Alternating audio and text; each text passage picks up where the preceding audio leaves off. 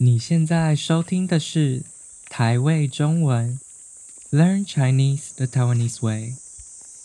我是你的中文小老师小安，今天为你带来台味中文的第四集，主题是炎炎夏日如何消暑。不知道大家有没有听到开头的虫叫声？没错，我刚从大自然回来。大家是不是听到这个虫鸣就觉得啊，夏天果然来了？那今天我会讲到很多跟夏天相关的字，希望你可以学到很多很多实用的中文。也希望听完这集的 Podcast，你会感觉凉一点。另外，我想先提醒你，Podcast 的每一集我都会附上逐字稿，也就是英文说的 transcript。如果你有什么不懂的字或句子，非常欢迎你到我的网站去参考看看。我会把链接放在资讯栏里面。日本在上个礼拜正式宣布梅雨季结束了，也就代表夏天最热的时候正式来了。台湾的话，大概上个月早就热得要命了吧？那说到夏天，就一定要聊到消暑。消暑是什么呢？消暑就是在天气很热的时候，我们做一些事，去一些地方，吃一些东西，让自己不觉得那么热。像是去海边玩水啊，吃冰啊，吹电风扇啊，吹冷气啊。我小时候最喜欢做的事是站在电风扇前面。把衣服掀起来，让电风扇吹我的肚皮；不然就是把养乐多或是布丁冰到冷冻库，把它们变成冰来吃。我相信很多台湾人的童年都跟我一样是这样消暑的啊，真的是好怀念哦。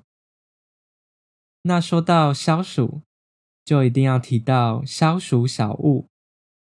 小物就是小东西的意思，消暑小物就是消暑用的小东西，重点是要小，像是家里平常会用的电风扇就不能算是小物，但是现在很流行的那种可以拿在手上的迷你电风扇就可以算是消暑小物，我不知道大家有没有看过。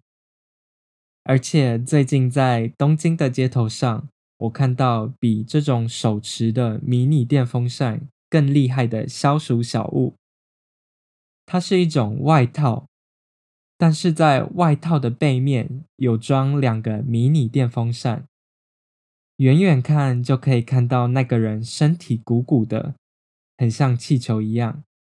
近看才发现。哇，原来外套上有装两个电风扇。我第一次看到就觉得超级新奇，超酷的。不知道是不是只有日本才有，而且感觉是今年才突然冒出来的。我看主要是工人才会穿这种外套，毕竟在大太阳底下做工，做那种体力活。一定很辛苦，因为全球暖化的关系，一年比一年更热，搞不好以后这种外套会变成一种必需品耶。既然说到我在东京看到的消暑小物，那就来提一下日本最有代表性的消暑小物，也就是风铃。风铃是一种铃铛。最常看到的是用玻璃做的，它是半球状，下面是中空的，长得有点像水母。对，就是海里游的那种水母。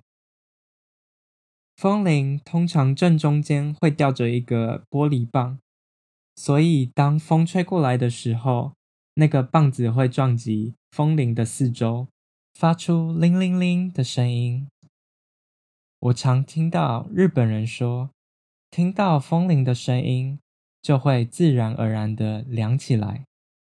虽然感觉是心理作用，感觉是错觉，但是风铃的声音真的很疗愈，感觉可以让人静下来。不知道大家有没有听过“心静自然凉”这句话？意思就是说，当我们内心感到平静、不烦躁、不一直动来动去的时候，自然而然的，我们就不会感觉那么热。感觉风铃就有这种作用。那至于日本人夏天爱吃的食物里面，我最喜欢的是冷的蕎麦面跟冷的乌龙面。最正宗的吃法是，他会给你一碗酱汁。你可以依自己的喜好加 wasabi 跟葱，我个人是一定会全加，因为我很喜欢 wasabi 很呛鼻的感觉。然后你就是把面夹起来去沾那个酱汁吃，吃法就是这么简单。但是夏天吃这个真的很爽，一吃就觉得体温降了好几度。另外，日本的夏天不能少的一定是刨冰。说刨冰的话，大家都听得懂，但是台湾人更常说的应该是剉冰。虽然那个字正确的念法其实是错，但是因为是台语来的，所以念剉。而且讲到剉冰，一定要讲到阿雅的。《剉冰进行曲》，它是一首很经典的歌，整首歌就是在唱剉冰。我相信一定很多台湾人小时候都会唱。你有兴趣的话，可以去听听看。我会把链接放在逐字稿。那我第一次来日本的时候，看到他们的剉冰，其实蛮惊讶的。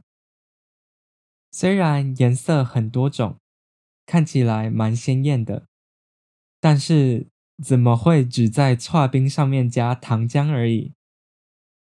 当然，高级一点的店会有很厉害的剉冰，放上很多配料。但是，一般传统的那种日本剉冰，就只有加糖浆而已耶。跟台湾的剉冰比起来，感觉真的是蛮 low 的。我真的觉得台湾的剉冰厉害很多。台湾传统的剉冰通常都是在剉冰上面淋糖水或是炼乳，很多冰店都可以让你选你要什么配料，通常是从十几种里面选三四种。最经典的配料大概是粉圆、芋圆、绿豆、红豆、花生、芋头。野果跟仙草，当然还有水果类的配料，像是芒果跟草莓，它们也很常被放在剉冰上。除了我讲的这些配料，还有太多太多种了。你如果到台湾，一定要去看看台湾的冰店，你一定会很惊讶，怎么那么多种配料可以选。如果你不知道我讲的这些配料是什么，可以去看看逐字稿，我会放上链接，你可以点进去看它们长什么样子。除了剉冰，台湾的消暑圣品还有一个是很多外国人也很喜欢的珍珠奶茶，简称珍奶。珍奶就是在奶茶里面加一些黑色，很 Q。很有嚼劲的珍珠。刚刚在剉冰的配料有讲到的粉圆，其实就跟珍珠是一模一样的东西。所以你在甜品店看到粉圆的话，不要怀疑，它就是珍珠。至于为什么珍珠的名字这么多种，我就不知道了。它连在英文里面都有很多叫法。那卖真奶的店，我们就叫它饮料店。台湾，尤其是台北的饮料店，我觉得根本就跟 Seven 或全家之类的便利商店一样多。你可能走几步路就可以看到一间店在卖饮料。其实，饮料店除了真奶之外，还会卖很多各式各样的饮料，像是茶，就有分红茶、绿茶、乌龙茶。加了鲜奶或奶精，乌龙茶就会变成乌龙奶茶，绿茶就会变成奶绿，红茶就会变成我们一般说的奶茶。而且台湾人还越来越讲究，传统来说，奶茶都是加奶精，但是因为健康的关系，很多店都开始卖加鲜奶的奶茶。这时候为了强调它是加鲜奶，不是加奶精，它就不会叫奶茶，它会叫鲜奶茶，或是叫什么什么拿铁，像是。红茶加奶精，它就会叫奶茶；但是加鲜奶，它就会叫鲜奶茶，或是红茶拿铁。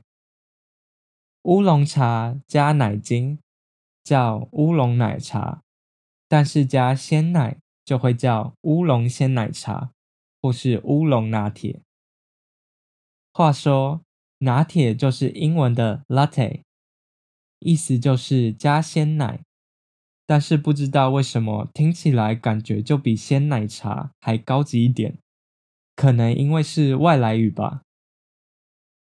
那除了茶之外，饮料店还会卖水果茶、果汁，甚至还会卖冰沙。台湾的饮料店真的很强大，什么都会卖。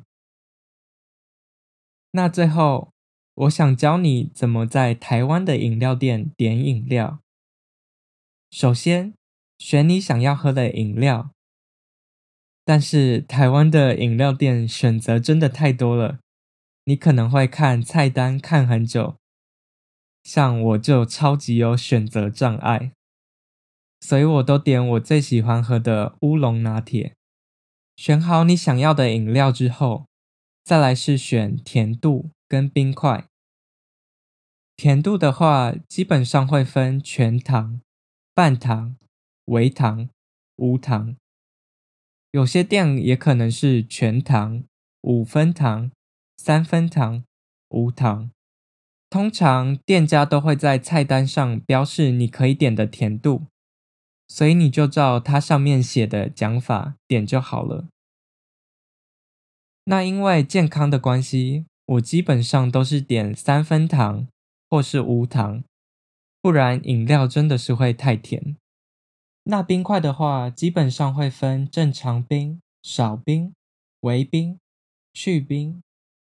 偷偷跟大家分享一下我在日本遇到的文化冲击，就是在日本，你点去冰的话，他不会把饮料加满，店员会跟你说，因为你不加冰块，所以会留一点点空隙。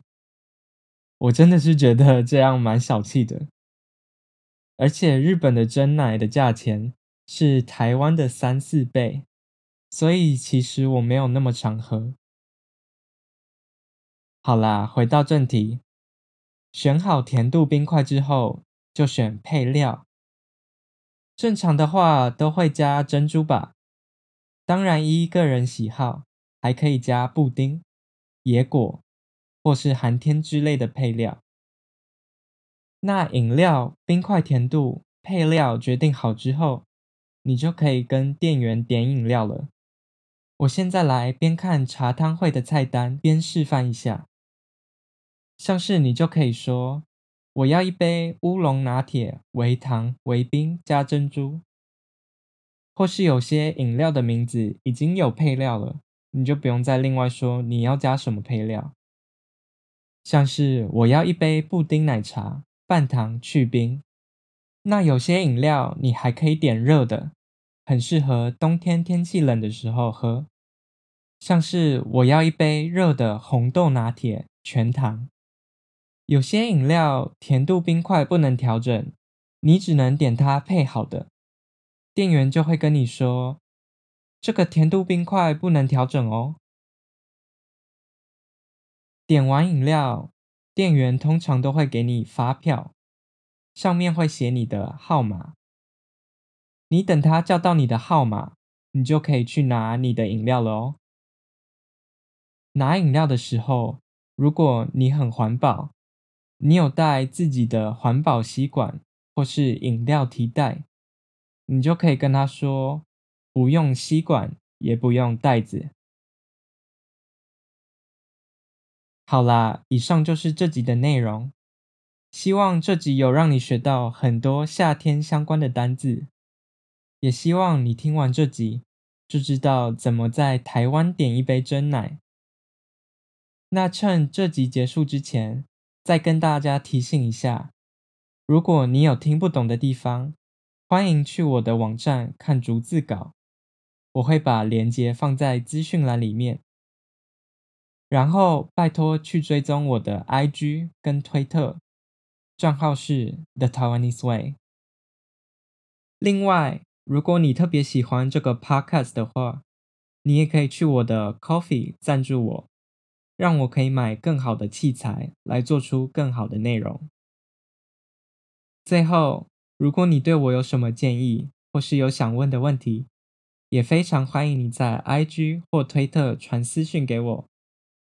你也可以寄信到我的 email，the Taiwanese way 小老鼠 gmail.com。那我们下次再见，拜拜。